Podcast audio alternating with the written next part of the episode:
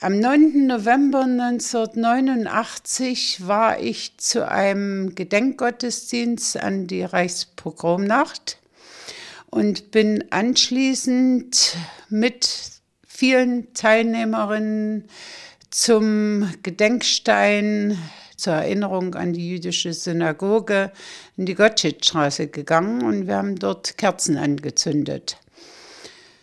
Das war mein Tun am 9. November. Als ich dann nach Hause kam, da hörte ich von aufgeregten Nachbarn, dass jetzt die Ausreisewilligen direkt von der DDR aus ausreisen dürften und es war alles irgendwie in Aufruhr. Und ich bekam noch an dem Abend bei den Nachbarn einen Anruf von einer sehr engen Freundin aus Israel, die meinte, nun könnte ich sie ja viel zeitiger besuchen kommen, als wir uns es immer ausgemalt hatten. Ich habe das überhaupt nicht verstanden, was sie meinte, weil ich äh, eigentlich nichts wusste, was in diesen Stunden da gerade passiert war.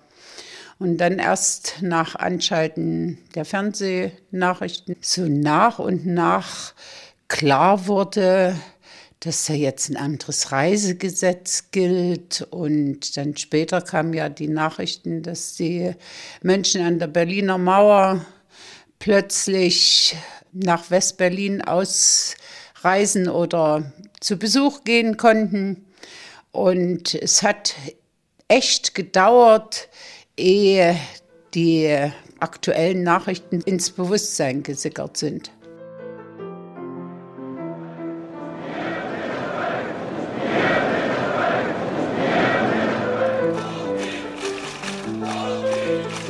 Wir sind das Volk. Der Podcast über die friedliche Revolution 89. Das ist die vierte Folge vom Podcast Wir sind das Volk und wir sind Pierre Gemlich und Björn Menzel. Schön, dass Sie zuhören. Wir beide sind in der DDR geboren und haben als Kinder miterlebt, wie im Erzgebirge massenweise Bäume starben, Flüsse mit Chemieabfällen vorliefen und wie stinkender Smog das Atmen schwer machte. Der Staat schrieb sich auf die Fahnen, die Umwelt zu schützen. Das war sogar an der Verfassung festgelegt. Der Alltag sah komplett anders aus. Und das hat Menschen dazu gebracht, sich gegen den Staat aufzulehnen. Und auch das war ein wichtiger Teil der friedlichen Revolution. Wir treffen in dieser Folge Gisela Kallenbach und Hartmut Rüffert. Beide haben sich für eine Region eingesetzt, in der es besonders dreckig war. Das kann sich heute überhaupt niemand mehr vorstellen. Wenn Sie von Leipzig nach Altenburg gefahren sind, beziehungsweise zurückgekommen sind, dann konnte es bei bestimmten Inversionswetterlagen passieren, dass Sie plötzlich durch eine mehrere hundert Meter existierende schwarze Luftwand fahren mussten. Man hat den Verlauf der Straße mit Fackeln markiert oder es stand Polizei an der Seite mit Fackeln an der Hand, damit sie den Straßenverlauf sehen konnten. Man war eben dreckig, jeden Tag dreckig mit Kohlenstaub besetzt und die Sachen sahen entsprechend aus. Und ich erinnere mich gerade daran, dass ähm, es oft so war, dass meine Mutter gerufen hat, komm mal ganz schnell, nimm mal bitte mit die Wäsche ab, der Wind hat gedreht. Und dann musste man also sehen, dass man die Wäsche, die vielleicht doch draußen hing, äh, schnell von der Leine kam, damit sie nicht so extrem stinkt, dass man dann nachts nicht schlafen kann, weil dieser Geruch so in der Wäsche dann drin war. Äh, das war schon unangenehm und die Fenster mussten wieder geschlossen werden. Also man konnte nicht einfach ein Fenster offen stehen lassen, weil es so sehr roch, dass es, dass man dann Kopfschmerzen bekam oder einfach, es war unangenehm. Gisela Kallenbach und Hartmut Rüffert schildern uns die Situation im Süden von Leipzig. Dort gibt es eines der größten Abbaugebiete für Braunkohle in der DDR. Die Kohle wird in Tagebauen aus der Erde geholt, in Kraftwerken zu Strom verbrannt und in Schwelereien zu Chemieprodukten umgewandelt. All das verursacht unglaubliche Mengen Dreck. Am schlimmsten ist es in Mölbis. Das Dörfchen liegt nicht mal einen Kilometer von den rauchenden Schloten entfernt. Hartmut Rüffert lebt dort als Kind und Jugendliche mit seinen Eltern, die Pfarrersfamilie im Dorf. Das Werk Espenhain ist ein mehrgliedriges Braunkohlenkombinat gewesen, so ist auch die offizielle Bezeichnung. Es gab zwei Brikettfabriken, es gab zwei Kraftwerke, es gab eine Schwelerei und es gab dann diese ganzen kleinen Instandhaltungsbetriebe zwischendrin. Und das Werk Espenhain ist ja ein sehr alter Industriekomplex, der vor dem Zweiten Weltkrieg errichtet wurde, im Zweiten Weltkrieg erweitert wurde. Und das heißt, die Maschinen waren natürlich auch alle schon etwas älter und spätestens mit dem Ölembargo, mit der geringeren Einfuhr von sowjetischem Erdöl wurde sozusagen die Produktion, dass man aus Braunkohle auch äh, chemische, synthetische Stoffe entwickelt, die dem Erdöl gleichen, also bis hin zu Benzinen wurde ja auch aus Kohle gemacht, ähm, wurde das natürlich immer weiter erhöht, obwohl die Anlagen dafür eigentlich gar nicht ausgerüstet waren. Und das verursachte einen enormen äh, Ausflug von, von Dreck und von Schwefelgasen. Sie haben gesagt, es riecht nach Mölbis. Wie roch denn Mölbis? Wie soll man das bezeichnen? Es ist ein Gasgeruch. Also es hat nach, tatsächlich nach Gas gerochen. Die Mölbiser sagten, warum auch immer der Gas. Also nicht dieses, was man sich so vorstellen könnte nach faulen Eiern, dass man so genau definieren kann, sondern ein, ein, ein schwefelhaltiger Geruch, angereichert mit Kohlenstaubgeruch.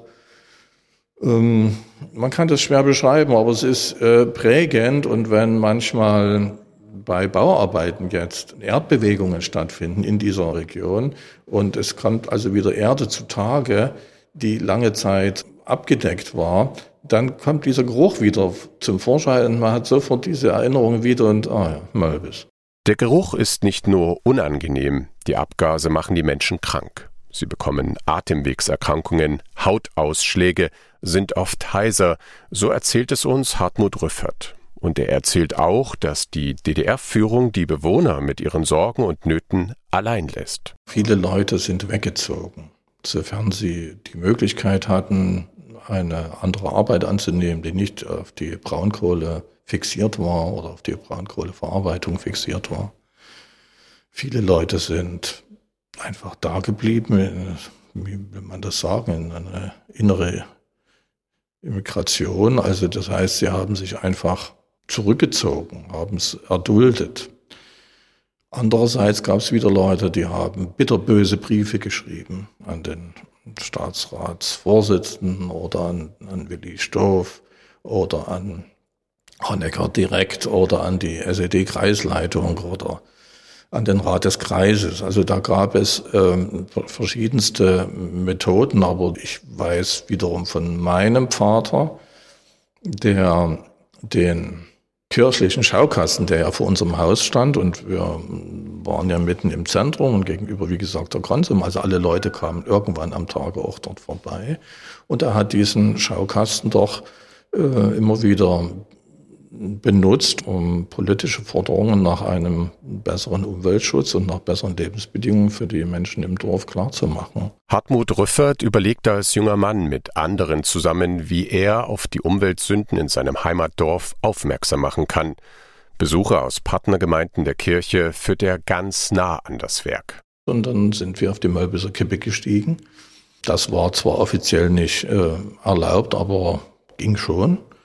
Und dann konnte man so aus nächster Nähe in, war relativ hoch, in das Werk erstmal hingucken und konnte sich also dieses Monstrum angucken und überall zischte Pfiff und, und äh, stank es. Und das war schon sehr beeindruckend für die Leute. Einmal, 1985 ist das, überlegen sie sogar, in Espenhain eine Straße zu sperren, damit die Autos im Smog stehen bleiben müssen und alle Fahrer den Gestank riechen, in dem die Menschen in der Kohleregion leben müssen. Doch für diese Straßenaktion fehlt ihnen Mut und Unterstützung. Mölbis ist nur ein Ort von vielen in der DDR, wo die Umwelt zerstört wird. Wir möchten mehr erfahren über Menschen wie Hartmut Rüffe, die sich gegen die Umweltverschmutzung aufgelehnt haben. Darum treffen wir auch Gisela Kallenbach, die haben Sie am Anfang dieser Folge schon einmal gehört. Gisela Kallenbach war nach der Wiedervereinigung Europaabgeordnete der Grünen. Die Anfänge ihres Engagements für den Umweltschutz liegen aber lange zurück. In den 80er Jahren ist sie als junge Mutter aus Leipzig in einem Urlaub im Erzgebirge und erschrocken über das Waldsterben dort. Und zum ersten Mal habe ich so sehr bewusst wahrgenommen, großflächiges Waldsterben. Das zog sich hin über beide Seiten der Grenze durch die Braunkohleindustrie und die Verstromung der Braunkohlekraftwerke. In Erzgebirge gibt es den Kahleberg und der war im wörtlichen Sinne kahl geworden. Und da habe ich, ich war so erschrocken darüber, dass ich gedacht habe, ich muss irgendwie hier etwas tun. Und ich hörte dann über meine Kirchgemeinde, dass ich in Leipzig 1981 eine Arbeitsgruppe Umweltschutz unter dem Dach der Kirche angesiedelt beim Jugendpfarramt gegründet hatte. Ich war als wissenschaftliche Mitarbeiterin in der Forschung der Wasserwirtschaft tätig. Und da hat man mich zuerst eingeladen zu sogenannten Umweltwochenenden als Referentin, die ich dann zu Thema Wasserversorgung, Abwasserentsorgung, Gewässerschutz und dergleichen referiert habe. Und ich habe dann gespürt, ach hier gibt es Menschen, denen es ähnlich geht wie dir, dass du dich fragst, wo soll das hinführen? Zerstören wir die Lebensgrundlagen unserer und vor allen Dingen auch der zukünftiger Generationen? Jetzt haben Sie das wahrgenommen und haben gedacht, okay, das geht so nicht, irgendwas läuft hier schief und haben von den Umweltgruppen erfahren. Wann hatten Sie das Gefühl, vielleicht etwas verändern zu können und wenn ja, wie?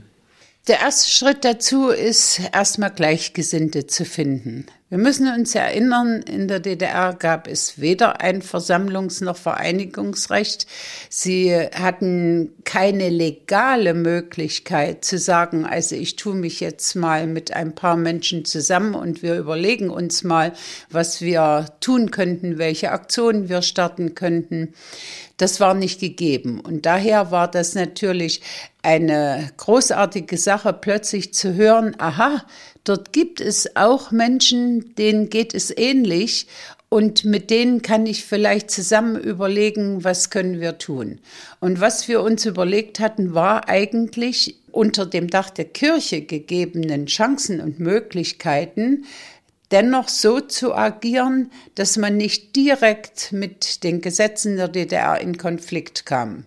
Die DDR hat sich den Umweltschutz 1968 sogar in die Verfassung geschrieben. Das war für die damalige Zeit wegweisend, sagt Gisela Kallenbach. Und vier Jahre später wurde dafür extra auch ein Ministerium gegründet, das Ministerium für Umweltschutz und Wasserwirtschaft. Das soll die Umweltgesetze in die Realität umsetzen.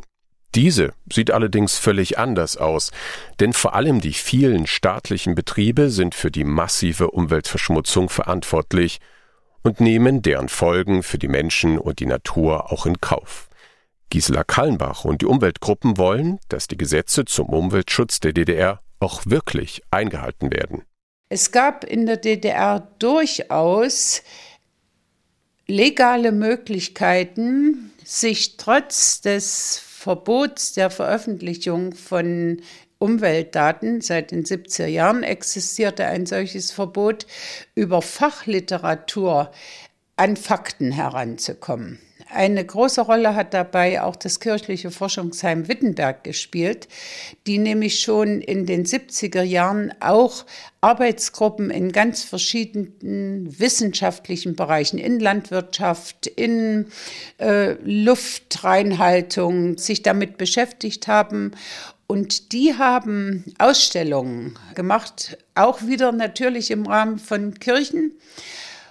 Und da bin ich Ende der 70er Jahre zum ersten Mal darauf gestoßen, habe gedacht, du meine Güte, hier gibt es Daten zu Sonnenscheindauer, zu Anschlussgrade, Wasserversorgung, Abwasserentsorgung, zu auch Luftverunreinigung, wo man also über Wissenschaftler, die in Fachbüchern veröffentlicht haben, und diese Daten hat man in Wittenberg zusammengetragen und im Rahmen von Kirchen öffentlich gemacht.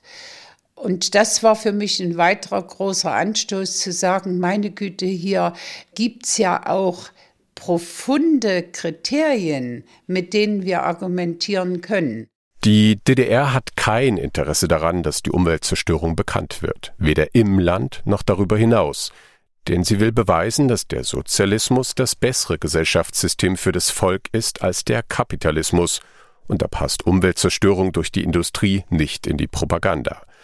Gisela Kallenbach macht die Missstände trotzdem öffentlich. Es gab seit 1972 den sogenannten Weltumwelttag am 5. Juni eines jeden Jahres, der durchaus auch in der DDR bekannt war.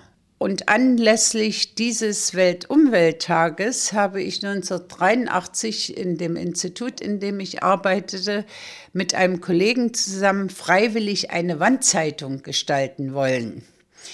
Wandzeitungen waren in der DDR ein Mittel der Propaganda. Ich hatte mit dem Kollegen mir überlegt, dass wir freiwillig eine solche Wandzeitung gestalten, haben dazu von der Parteisekretärin auch die Genehmigung bekommen und haben dann auf der Grundlage dieser Informationen, die wir über das kirchliche Forschungsheim hatten, die Situation geschildert, wie sie ist, mit Fakten, die wir aus Fachbüchern, die in der DDR verlegt waren, entnommen haben und die wir auch entgegen dem Handeln anderer Menschen ganz genau mit Fußnote belegt hatten, woher haben wir diese Information, die Quellenangabe dazu. Dann hatten wir eine Spalte, da hieß es Forderungen an die Gesellschaft und Forderungen an jeden Einzelnen, weil wir auch damals schon überzeugt haben, waren, wir haben eine persönliche Verantwortung und wir können durch unser Tun oder Nicht-Tun durchaus die Lebensbedingungen entweder verändern, zumindest beeinflussen. Und diese Wandzeitung hat am Ende zwei Stunden gehangen. Es war ein großer Aufruhr in dem Institut. Äh, die Parteigenossen mussten sich dazu positionieren. Die wurden verdonnert, die sich anzuschauen. Und es äh, war durchaus ein Aufruhr, weil das hatte sich wie ein Lauffeuer herumgesprochen und jeder wollte die Wandzeitung sehen und es kam zu erheblichen Diskussionen. Wir wurden am nächsten Tag zum Parteisekretär bestellt und wir sollten unser Tun bereuen und so weiter, was wir nicht getan haben. Über diese Aktion kann Gisela Kallenbach nach 1990 in ihrer Stasi-Akte lesen. Denn der Parteisekretär hat, wie sich dann herausstellt, das Ganze der Staatssicherheit gemeldet. Daraufhin wird Kallenbach bespitzelt wegen einer Wandzeitung. Kallenbach engagiert sich nach der Wandzeitung weiter unter dem Dach der kirchlichen AG Umweltschutz. Dort ist sie an einer der bekanntesten Aktionen beteiligt. Eine Mark für Espenhain. Es geht um die Region, über die wir am Anfang dieser Folge mit Hartmut Rüffert gesprochen haben. Es war in der DDR verboten, Unterschriften zu sammeln. Das war ja, wäre ja wieder ein Affront gegen den Staat gewesen. Und die Situation in Espenheim war so zugespitzt, dass im Laufe der Jahre äh, ja, sich das immer verschlimmerte. Und deshalb die Idee, wir sammeln jetzt Geld, nämlich die eine Mark pro Person, um eine Rekonstruktion dieser Anlage zu erzwingen. Und dann hat man also mit seiner Unterschrift bestätigt, dass man eine Mark gespendet hat. Es sind auf diese Art und Weise an die 100.000 DDR-Mark zusammengekommen. Das heißt, 100.000 Menschen haben den Mut gehabt, ihre Unterschrift zu leisten und eine Mark zu geben. Ende der 80er Jahre 100.000 Unterschriften für den Umweltschutz zu sammeln, das ist ein deutliches Zeichen gegen den Staat, der weiter auf Verschleiß fährt. Das gesammelte Geld, und da ist die Geschichte dann schneller, kann nicht mehr für den Umbau der Braunkohlewerke in Espenhain eingesetzt werden. Die Mauer fällt Bis Mitte 1990 werden die Schwelereien stillgelegt. Wir haben natürlich bis 1989 nicht erlebt, dass die Flüsse sauberer geworden sind, dass die Luft reiner war. Aber was wir erlebt haben, es war eine Aktivierung der Menschen. Und ich erinnere mich noch gut, dass über Smog-Situationen in Leipzig in vielleicht 88, 89, Frühjahr 89 so viele Eingaben an den Rat des Bezirkes geschickt worden sind, dass man nicht mehr dieses Einzelgespräch führen konnte. Sie mussten jetzt plötzlich 10, 20 Menschen äh, zusammen einladen. Und das hat uns unglaublichen Auftrieb gegeben. Oh, jetzt haben hier so viele und äh, ähm, sich beschwert.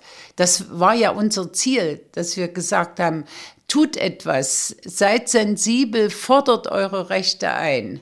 Da denke ich, dass wir die Hoffnung immer gehabt haben, es wird sich auch an konkreten Dingen etwas ändern, aber letztlich waren die Ergebnisse, die wir erzielt haben,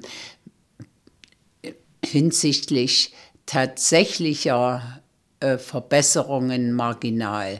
Doch, die Umweltzerstörung in der DDR hat dazu beigetragen, dass sich Menschen zusammentun, sich engagieren und den Mut haben, sich gegen den Staat aufzulehnen.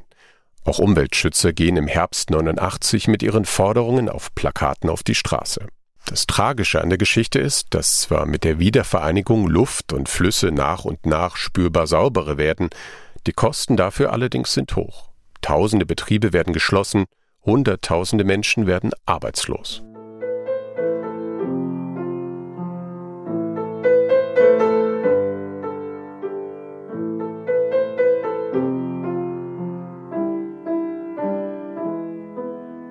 Wir bedanken uns bei Gisela Kallenbach und Hartmut Rüffert dafür, dass sie ihre Geschichten mit uns geteilt haben.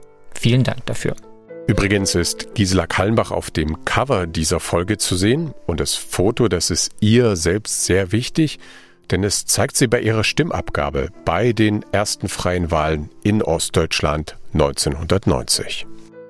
Und wir sind schon ganz gespannt auf die nächste Folge, in der treffen wir zwei Journalisten, die eine kommt aus der DDR, der andere aus dem Westen und die beiden sind ein Paar geworden. Was diese ungewöhnliche Beziehung mit der friedlichen Revolution zu tun hat, erzählen wir im fünften Teil vom Podcast Wir sind das Volk. Und wir würden uns freuen, wenn Sie diesen abonnieren. Jeden Monat gibt es eine neue Folge, kostenlos und überall dort, wo es Podcasts gibt. Und wir freuen uns über Anregungen und Feedback, gern per Mail an presse.neuigkeit.gmail.com. Vielen Dank fürs Zuhören. Dies ist ein Podcast der Stiftung Friedliche Revolution Leipzig. Er wird von den Journalisten Björn Menzel und Pierre Gemlich produziert. Die Stiftung betreut im Auftrag der Stadt Leipzig das Projekt rund um die Errichtung eines Freiheits- und Einheitsdenkmals. Das Projekt wird gemeinsam gefördert durch die Bundesbeauftragte für Kultur und Medien, den Freistaat Sachsen und die Stadt Leipzig.